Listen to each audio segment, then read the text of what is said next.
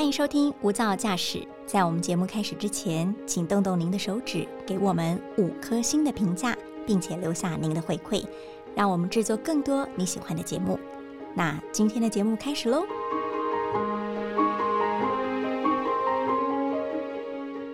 疫情期间，每个人的生活都被迫改变，绝大多数的人过得并不容易。您有多久没有好好的谢谢自己？这么不容易的，才能来到今天。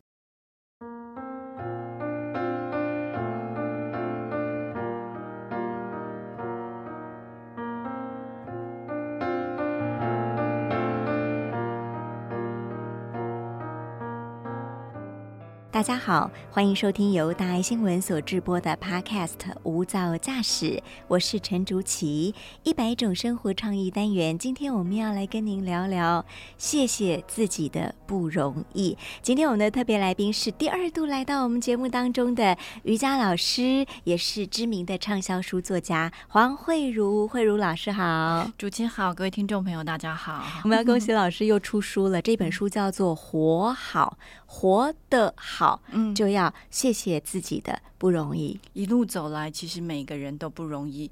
你看，我们每个人好像都把头发梳得干干净净的，穿上合一的衣服，然后就去上班。每个人看起来好像就是平常那个样子。可是，你如果就像你们在的大爱台去拍每一个人背后的故事，每个人其实都很不容易，满腹心酸泪，都每个人能到今天这样子看起来好好的，其实很多背后可能都有其他故事。例如说，他父母。到下孩子照顾者，或者小孩让他很忧心。其实你如果跟你的同事多一点点深入了解，你就会发现，哇，每个人真的都不容易。嗯，每个人背后都有一本故事，是一套剧本。对对，老师，谢谢自己的不容易。这个概念是说，我们常常要感恩我们自己所付出的努力，这是一般人很容易忘记的。是是是是是啊，为什么这个谢谢会这么重要？因为一般人会觉得。我呼吸啊，我走路啊，我吃饭啊，这都是再正常不过的鸡毛蒜皮的事情，有什么好谢的呢？对，感恩的练习就是一切的事情并不是那么的理所当然。嗯，所以你其实要感恩。例如说，我们吃饭的时候，我我在印度啊，我我在印度的时候，我们在面每天的吃饭前，通通都要翻唱，翻唱。对，都有一套那个，因为每天唱唱的实在太熟了，后来我们几乎每个人都可以带带领那个翻唱。那个有一点，有一点像佛教说的，吃饭前要唱一个供养歌，感恩一切的供养，是这个概念吗？感谢天地的供养啊，感谢农夫啊，感谢这个食物制成的过程中的厨师啊，各种各个环节的人，然后当然有还有天地啊、大自然等等的。所以一切你看似理所当然。的事情，那一口呼吸好像理所当然。看到这次在大家这个疫情之下，就发现那一口呼吸也没有那么当然，所以都要去感恩所有的看似理所当然的事情。那背后事实上是万事万物合在一起，才会有那个理所当然。这个感恩心。嗯，从表象上来看，我们在感恩别人，例如感恩农夫，感恩我们的呼吸，感恩身体，感恩公车司机。但是往内去探求，这个感恩是让你心里起一股真正的欢喜跟真正的满足的感觉，对不对？没错，没错。我我能呼吸，我好感恩哦。对，当你可以看到这个感恩的事情，你很多负面的东西就不会占据你的。大大部分的思绪，就是你可能会觉得啊，好烦哦！我明天上班，可是我那个 PowerPoint 还没有做好，或是今天那个老板讲的那事情根本很不合理，等等等等。当然，人生都会有很多很多的委屈，但是还是有。很多很多的事情是正面跟值得你感恩的，可是你常常都会忽略，因为我们人就是会比较去看那些负面的事情，是。然后每天的念头就是那种五五六万个，然后九成都是曾经出现过，然后你偏偏对那些负面的东西念念不忘，那明明就还是有很多很正面的事情，你应该要感谢的啊，是是是，而且你有机会还是要分享出去。嗯，学会善解是一种善待自己的方法，是是是，对不对？换一个角度看世界，所以他并不是真的说，他当然也是去感恩别人，但事实上也是帮助你自己，在你的生活生命中会有一个比较正面正向然后也是对自己好的方式。有一天早上我醒来的时候，去关掉彻夜运转的除湿机，我竟然很自然而然的就拍拍除湿机说：“谢谢你哦，辛苦了。” 我我觉得我受到老师书本的启发，去谢谢那些我从来不曾谢谢他的人。然后我就想说，我为什么会跟他说谢谢？然后我就发现他。运转了一一整个晚上，他的表面都结了小水珠，因为他非常努力的在帮我的家厨师。但是那一刻，我真的觉得，哇！我学会了，呃，去感谢很多事情的时候，我自己心情也变好了。对对对，所以我们是，其实它是一个转换视角的练习。嗯，就是你不用把你的生活永远都放在负面上，它有太多事情是正面的，只是你没有注意到。永远那么悲惨，其实是自己造成的。嗯，我觉得那些负面的情绪其实也理所当然。就是当我们，例如说我们被主管骂了，我们本来就会有那个负面的情绪。你父母突然倒下了，那当然是你会觉得很震惊、很伤心。但是我们都是要练习这些理所当然的情绪过后之后，如何我们把自己沉底带站起来，然后用转弯转换视角，或是用不同的方式，例如说我活好，可能会讲到说。比较多身体或外在的改变来影响你的内在，那你应该用一些方式让自己每次你可能会固定走的那条高架桥或高速公路，你有没有可能转一个弯，给自己不同的路，或是你大脑去设计一个不同的节点？你知道的确是那样，但是你有可能。趁地让自己站起来，这也可能是圣严师傅曾经说的：当我们遇到生命中的某一个雷或某一个处境的时候，我们要学习接受它、面对它、处理它、放下它。对，这四句话听起来就是觉得很浅显。那事实上，真的遇到所幸就是这样子。没错，你做得到就很了不起了。对，真的就是这样子。你做得到，你就要谢谢自己的不容易，真的就不容易。光你要方向，那就就是接受他放下，他都非常的困难。嗯嗯。老师在新书《活好》当中提到，如果你要活得好，呃，有七个很重要的指引哈。现在很流行说“指引”两个字。第一个就谈到金钱了，呃，放下金钱对你的钳制，或放下工作对你的捆绑。呃，我想。先聊聊工作跟金钱，因为这两个某种程度来说是连接在一起的。对，老师，您自己的生命经验是你四十七岁就离开职场，嗯，当时你是一个非常知名杂志的总编辑，嗯，呃，说实话，如果是我，我我还没有办法轻易放下这个头衔，嗯，可是你放下了之后，你决定让自己成为一个自由工作者，哈，那呃，你那个时候已经知道你远离了。固定有薪水收入，嗯。呃，固定有别人称羡的头衔，嗯，的这项这样的生活吗？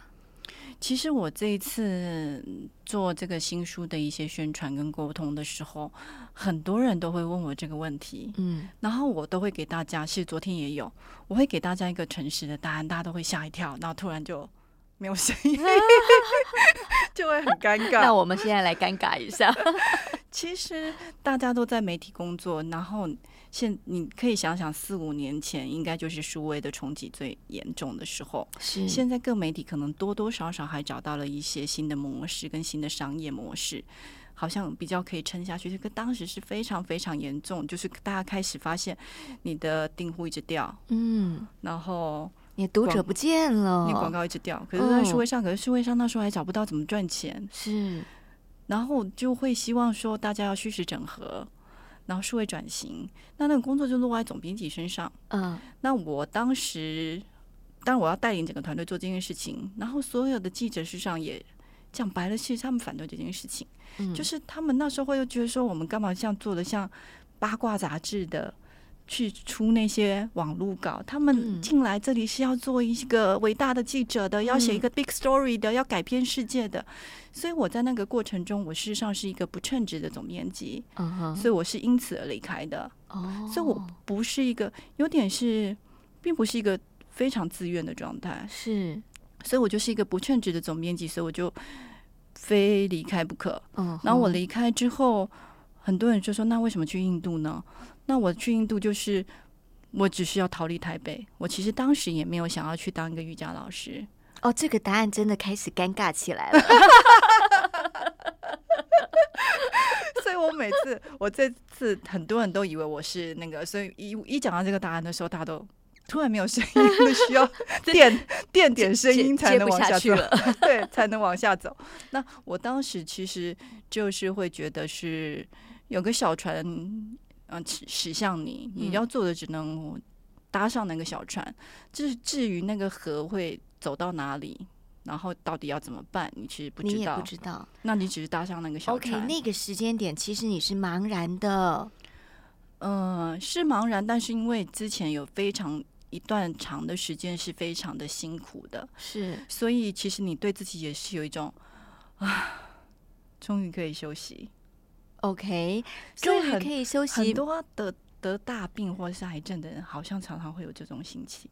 哦，就是终于可以休息。哦。是这样子，真的那时候你会有一个啊，终于可以休息的那个心情，然后刚好又去印度，然后像昨天就有问我说：“那你印度这一趟你学到什么？”你就知道完全的是不晓得他要问什么。我就思考了一下，就是我学到了是出发本身就是一种抵达，就是你你敢嗯放下一切，然后。乘上那个小船本身，事实上已经是一个抵达的工作。嗯，抵达就是已经到你，就是怎么讲？应该是说，你一方面臣服，一方面你也看到自己的勇气。所以你那时候是先出发了再说吧？是，差不多是这样子。连那个后来去考了一个瑜伽师资的证照，当时也没有去找好学校。哦，只是先定个。嗯，小旅馆个三五天，就是说先定定个，先在那边有个有个可以待的地方，然后之后再看状况。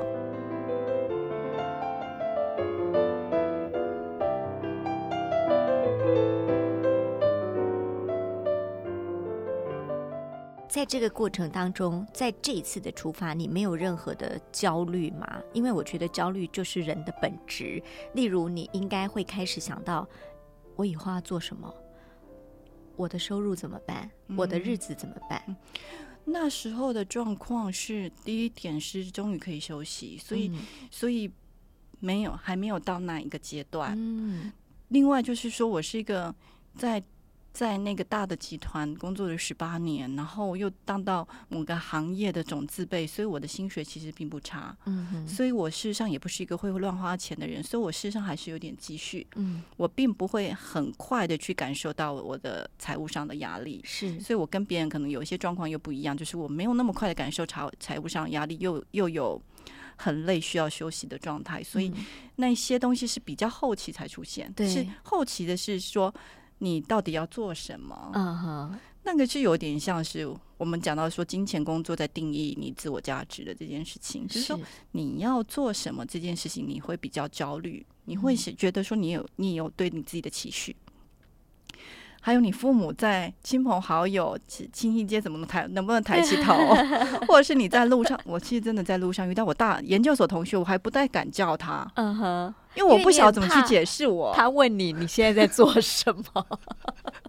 我现在在在流浪，类似，或是他说哦我在教瑜伽，嗯，好像也不晓得。要怎么去解释你的状态，并不是外人典型定义的成功。是，但我现在就比较 OK，因为你转换了。对，可当时的确会经过那些阶段，所以你会那些刺激或思考，才会在写出这些书的新的内容。就是你会思考说，名声可以定义你吗？嗯，工作可以定义你吗？头衔可以定义你吗？可是那些东西有一天都是会离开的。即使像我的状况是一瞬间就离开了，嗯，即使说你在那边已经付出了十八年，也是一瞬间就离开了。是，就算不是这么一瞬间，你在十十几或是长一点，你终究是会退休的。你终究不等于名片上的你。那你到底是什么？那工作就是一定等于？名声跟钱吗？我们常常把这些事情混在一起。嗯，其实有很多工作是没有配的，但是是很有价值的。嗯嗯嗯嗯，比如说我们看到很多的志工服务，他们也许得到的报酬不是金钱，可是却是金钱难买的。对，或是你可以当一个好的家人啊，就是你大家吃完饭，你可以站起来去洗碗，或是你去洗洗马桶。嗯，你你当一个好的家人，这也是一个工作。但他可能是没配的，嗯，但是你是做好，你作为一个人，这个给呃 所有的家庭主妇很大的鼓励哈。今天你帮家人做一餐饭跟洗碗，都是功德一件。是啊，是啊，是啊。所以你或者是你当一个好邻居，嗯，或者是你当一个好市民，你去当那个导护妈妈，嗯，等等，你事实上这些都是。所谓的工作，但只不过是无酬啊！老师，你的话好励志哦，让我们一些 做小事情的人会觉得自己受到很大的鼓舞。我们就是太习惯拿工作、成就、名声来定义自己了，嗯，然后好像没有那个东西，你就不是你，嗯。那要争夺这个，我觉得其实不是像我说的这么容易，对。我还是在这个路上，是嗯，在努力前进的路上，对，还是在路上，嗯，包含了在疫情期间，呃，老师您的教学生涯也有很大的改变，是因为瑜伽教室不是那么样的可以照常的开放，所以要转为线上，那这个过程也让你会有一点点焦虑，对不对？因为不管是呃。固定的课程没了，代表着收入会减少，那也代表着你必须学习所谓的线上教学。嗯，那时候是超级焦虑哦。像我后来遇到朋友就说：“有什么好焦虑？大不都一样？”嗯，不一样，你们还是有薪水会会会进你的户头，你们只是 work from home 在家工作。对，但我相信大家还是。有很大的冲击啊！例如说，你就是整天跟你的先生啊、小孩啊绑在一起，嗯，生活心态都是很大的冲击。但是对瑜伽老师或是健身界的人而言，我我都还记得很清楚。哎，就是那个呃，指挥官他们开完那个会记者会之后，当天下午大概四点左右，所有的瑜伽教室的脸书、瑜伽会馆的脸书全部通通都不能再上课，连当天晚上的课通通都要关掉，立刻取消，立刻取消。嗯，然后就我们就。开始没有课上，嗯，然后一开始以为是两个礼拜嘛，就是也是再次把自己当成一个悠长假期。一开始还好，再一个两个礼拜就是要完蛋。对你，而且不知道隧道尽头在哪里，完全的没收入，然后你又也不能出门，嗯，然后不少镜头，嗯，然后那时候真的很，然后另外还有就是我本来的规律生活完全的被改改变，我本来是早上要跑步啊，我现在不能出门，对，然后时间多很多，然后本来是。啊，两个礼拜交一次的专栏，因为时间多太多了。第一天 礼拜一就交了，不晓得接下来要干嘛。本来一个礼拜专栏，现在很自愿，一个礼拜写七天好了。但是我那时候做的一些事情，第一件事情就是，我其实心里很明白，说国外早就经过了，所以事实上是要转到线上。那我就是去读国外的东西，然后听国外的 podcast，嗯，然后我就把它翻译出来，嗯，然后分享，我翻的还不错，那我就分享给那个瑜伽社团，然后大家都会觉得。很有收获。例如说，在疫情期间，大家非得转上先上课，用 Zoom 或 Google Meet 的时候，如何进行瑜伽的教学？啊，你这也是功德一件呢。对啊，就是如何瑜伽教学，然后练习者或是你只是学生的时候，你该可以做什么事情？嗯，然后。很多人又不想打开镜头，就反正就就是你在教学中遇到种种的状况，然后他们都有讨论，我就把它翻译出来，或者是我们转完线上的时候，我们怎么去做行销等等的，我都把它翻译出来，就是分享给瑜伽界。嗯，然后当当你付出的时候，你就好像多少又有点收获。嗯，所以我后来我自己要在做线上课的时候，科技就是遇到了很多很多状况，镜头怎么弄等等等等的时候，很多人都会愿意帮助我。哦。懂，就是回馈不知道什么时候到来，但终究会来。但是那个感觉是我跟他们是一个 community，嗯，是跟他们是同一伙的。因为我以前就是教的很烂的刚入门的瑜伽老师，就是那个。我可能对我记者或是写作者的身份还有一个比较长的认同，可是我对我做瑜伽老师，我自己都觉得我才是一个很骂咖的老师。可是在这个过程中，我还跟他们是有是同一群人，我们是在瑜伽的一份子的感觉。你你可以付出一点你的能力的那种感觉。对对对对对。所以在这个过程当中哦，真的是每个人都有不停的功课从天上掉下来。对，嗯，不晓得大家在那个疫情之间有得到什么样的收获？嗯，令我非得在家里自己煮啊，然后我真的还瘦蛮多的，就是外食少吃很多。对，呃，如果你回到家庭自主的生活，都会觉得你的餐盘更容易被自己掌握，你一定会吃得更健康了哈。老师也分享了在脸书啊，在自己的书上都会分享自己的一些餐盘，也许大家可以追踪老师的脸书，来看看呃他是如何活得好，如何呃谢谢自己的不容易。我们提到第一个是金钱跟工作，第二。这个呃，我觉得这句话非常特别，叫做对待朋友那样的对待自己。我第一次看到这个标题的时候，觉得是不是写错了呀？通常我们都会对自己比对朋友好吧？可是为什么老师会说像对待朋友那样的对待自己？嗯，我。看听过一个 TED 的演讲，我到现在都印象非常深刻。然后我有机会也常会分享给别人哦。它里面讲到一个故事，就是说，嗯，我不晓得我们上次有没有提到，就是有一个人离婚了，然后好不容易。看到一个新的还不错对象，终于有可能说我们就出去吃个饭，然后他当然就是去洗洗头啊，然后去买一个新的洋装啊等等，然后去吃饭的没多久之后，嗯，大概十分钟，那个男的就站起来就说：“哦，我有事，我先走了。”嗯，那他回家的时候就非常的难过伤心，然后他就。呃，打电话给或是就 line 她的那个闺蜜，她的好朋友就跟她说这个真真正的状况，然后她那个好朋友就说，这也不会太意外吧？你这么胖，你也没有太有趣，不太好聊，嗯，这不是应该的吗？这真的是他的好朋友吗？对，他其实不是跟他的好朋友，是他对他自己说的。哦，他跟自己说话。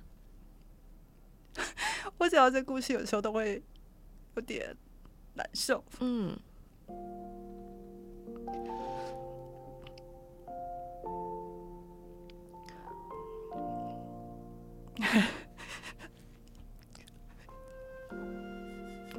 所以我们常常对自己很坏。嗯哼，我们都看到自己不好的地方，心里有一个洞，你会把它越挖越大。嗯。对不起，来个卫生纸吧。抱歉，抱歉，没关系，没问题，没问题。对，哦，这个故事很棒哎，老师。但我每次讲，有时候都会有点情绪上来，我不晓得为什么。倒没有关系的，我不晓得为什么。我常常讲的时候，讲很多次，我还是会情绪上来。嗯，表示这个故事在你心里是有一个洞在那边。可能都都太苛求自己了。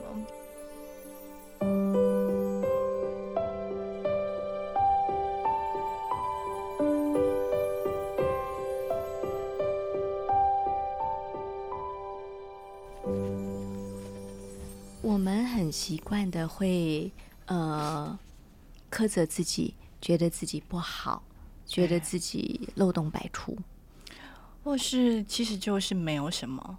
真的就只是这样。可是我们，当我们受委屈了，心里有那个洞，我们扭到脚的时候，不会就那个扭到脚的时候，还是一直给他动来动去，动来动去，故意把它弄得更痛。可是我们心里有一个洞，很痛的时候，我们反而会去把它挖挖挖挖挖挖挖。嗯，也许某个阶段，你要当你自己真正的朋友，跟你说不干你的事，已经够好了。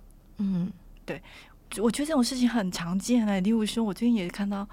脸书有个朋友，他去教学，我们都是瑜伽界嘛。然后他去教了一堂课之后，有一个学生退费，因此他整堂课就没有，可能就是一学期的钱。然后他连那一堂课的钱都没有拿到，那他就抛来脸书，然后当然他用了一些方式去疗愈自己。可是你当然可以体会那个过程中，他是有很多层次的受伤。嗯，他教的不好吗？那家公司为什么这么的残忍？嗯，因为对他来讲，瑜伽老师的钱真的就是实薪。嗯，那他是突然一个学期的钱就都没有了，然后他过程中当然会有很多层的受伤。可是你那时候要讲说，要告诉自己错不在你，完全错不在你。嗯，你要怎么说服自己错不在你？你要怎么对待自己，像对待朋友一样？很难，所以它其实是一个练习。哦，你要常常的跟自己在一起。嗯，所以我才会在瑜伽的练习中要提醒大家，要常常的感谢自己的不容易，感谢自己的这个过程。例如说，你愿意让自己来上一个瑜伽课，让自己的舒压，通通都是不容易的事情，都要常常的跟自己的在一起，常常当自己的好朋友。这其实是并不容易，并不容易。我并没有觉得说他有什么实际的方法，我遇到什么事情就应该怎么做，但是就是不容易。那你要常常的提醒自己，嗯，就是。我们刚刚一开始讲的那个，要把自己撑地站起来，就是你可能每次都会走那个回圈，嗯，你一定会走上那个高架桥，就会怪自己哪里错了，嗯，但是你要创造其其他的路径，告诉自己说，错不在你，跟你无关，你可以 move on，你可以往前走。这是一个大脑的练习，是是是，是不是？其实现在有非常多的啊韧性啊或复原力的练习，都是在讲这个东西，就是活好可以学，韧性可以学。那其实是跟大脑的路径有关，就是我们可能以前可能就习惯那个路径，那现在你可以告诉自己，你有那些情绪是很正常，但是你可以给自己不同的路径去走。嗯嗯，也许我们也还有一个定义是说，呃。谢谢自己，呃，这么不容易，谢谢自己撑到了现在，或者是度过这些难关，呃，知道自己做的已经够好了。那还有一层定义是，其实很多人习惯性的对朋友很好，对自己不那么好。嗯，好，例如，呃，我们总是会觉得我们要倾听别人的伤心，可是我们没有倾听自己。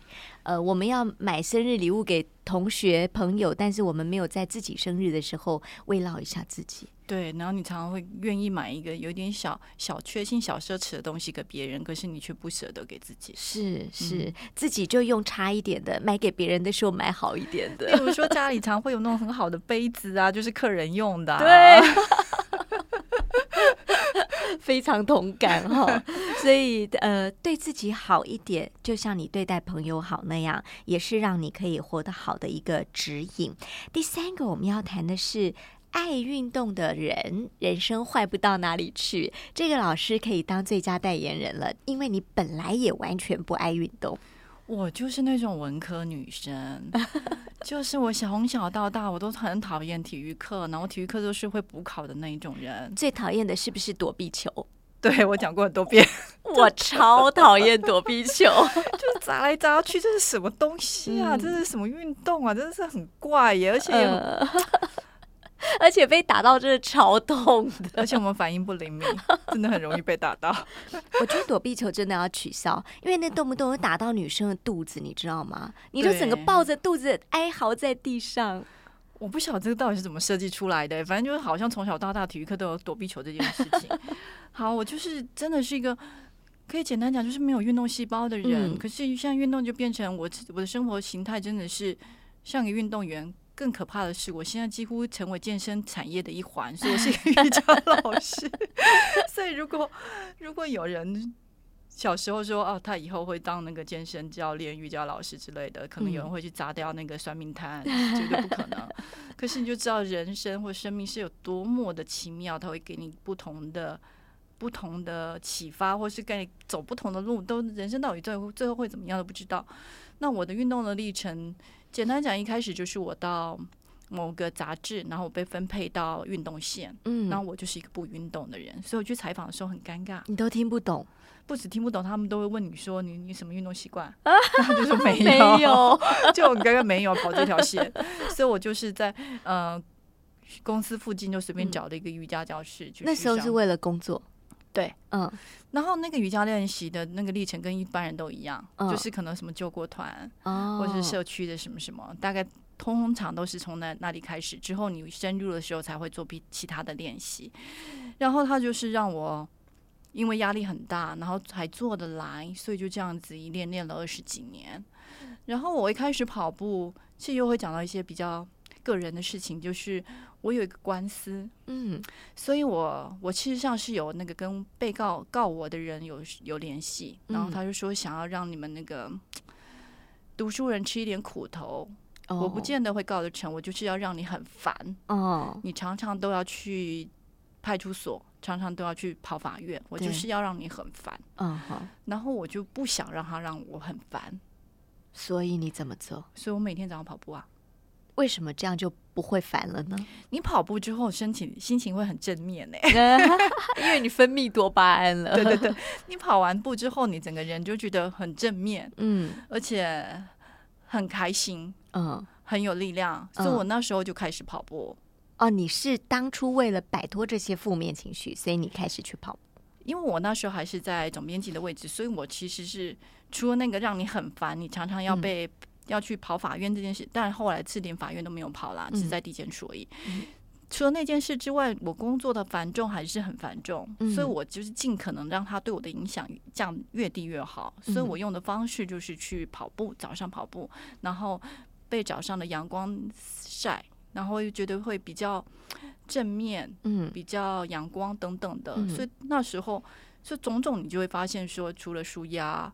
或是维持一个运动习惯，其实运动给我很多很多的帮助。它真的不只是身体上的，是有很多心理层面的，所以我才会现在像传道士一样，就是一直告诉大家运动的好处。它不只是真的是说让你 keep fit，看起来说身形比较好啊，等等啊，或者比较瘦啊，真的不只是这样，它可以会真的会改变你的生命。可是老师，你刚刚讲到一个重点，你当时开始跑步的时候，工作是很繁重的。对，绝大多数的人都说：“天哪，我上班已经这么累了，我那么早就要上班，我怎么还可能早起跑步呢？”嗯，那您是怎么做到的？我那时候跑加练一点点瑜伽的呼吸法跟静坐，就是跑大概三十分钟，那个大概就一个小时。嗯，所以我大概七点跑吧，八点左右就可以结束啦。那回回家就是。吃个早饭，然后都还是可以九点半以前进办公室。哦，就是早一点起床。对，所以其实没有想象中的困难。那很多人都会问我说，什么时候运动比较好？其实我都会告诉大家说，你可以运动的时间。哦，就是 anytime 的意思。你的时间能抽出来，你就是你可以运动。你如果说你真的只有傍晚有时间，或是你吃完晚饭你才有时间出去走一走，那都是可以运动的时间。那对我来讲，就是我要把最重要的事情做完，所以我是在早上运动的。所以你早上你你做完，然后再加上一个丰盛的早餐。你的你的人生的满意度大概已经达到百分之五十，今天快乐指数已经达标到一半了。对，差不多就是你大概之后，就算遇到什么烂事，都也不会太太不高兴。就是真的人生就真的你，其实你过好一天，你就过好一生哎。你之后每一天就大概都是这样过哦，而且我觉得运动习惯养成之后，你会开始一开始当然很辛苦啦哈，可能你要跑个十分钟一公里，你都觉得天哪，我我我气喘如牛。可是当你习惯了这个节奏，你会开始有一点期待。明天我跑步的时候，我可能要听什么音乐啊？我跑不完，我想吃什么东西？